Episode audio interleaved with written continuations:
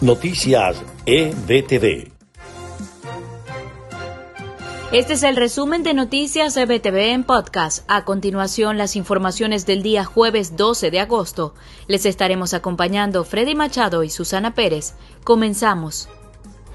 La Fiscalía de la Corte Penal Internacional determinó que ha habido una inacción de la justicia venezolana para investigar presuntos crímenes de lesa humanidad, lo que según expertos abre las puertas a una eventual investigación contra funcionarios del gobierno de Nicolás Maduro.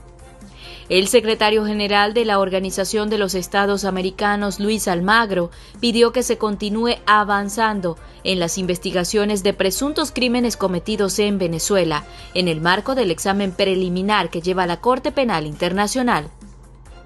Julio Borges, comisionado presidencial para las relaciones exteriores de Venezuela del gobierno interino de Juan Guaidó, se refirió al informe de la Corte Penal Internacional.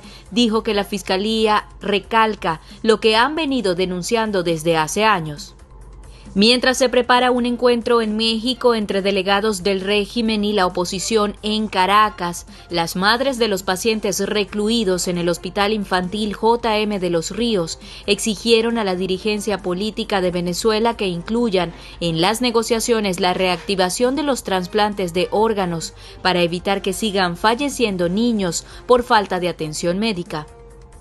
El diputado de la Asamblea Nacional, Freddy Guevara, cumple un mes detenido por la dictadura de Nicolás Maduro, tiempo en el que no se ha cumplido con el debido proceso y han violado los derechos humanos del parlamentario. Y en notas de Estados Unidos, el gobierno de Joe Biden espera que entre la negociación que se llevará a cabo en México este viernes se logre un acuerdo con condiciones electorales y la liberación de los presos políticos. Los ingresos hospitalarios continúan disparados en Florida, que suma 15.000 internados por COVID-19 por segunda jornada consecutiva, mientras la presión del sistema sanitario se acerca a sus límites y el porcentaje de vacunados entre la población crece a ritmo muy lento.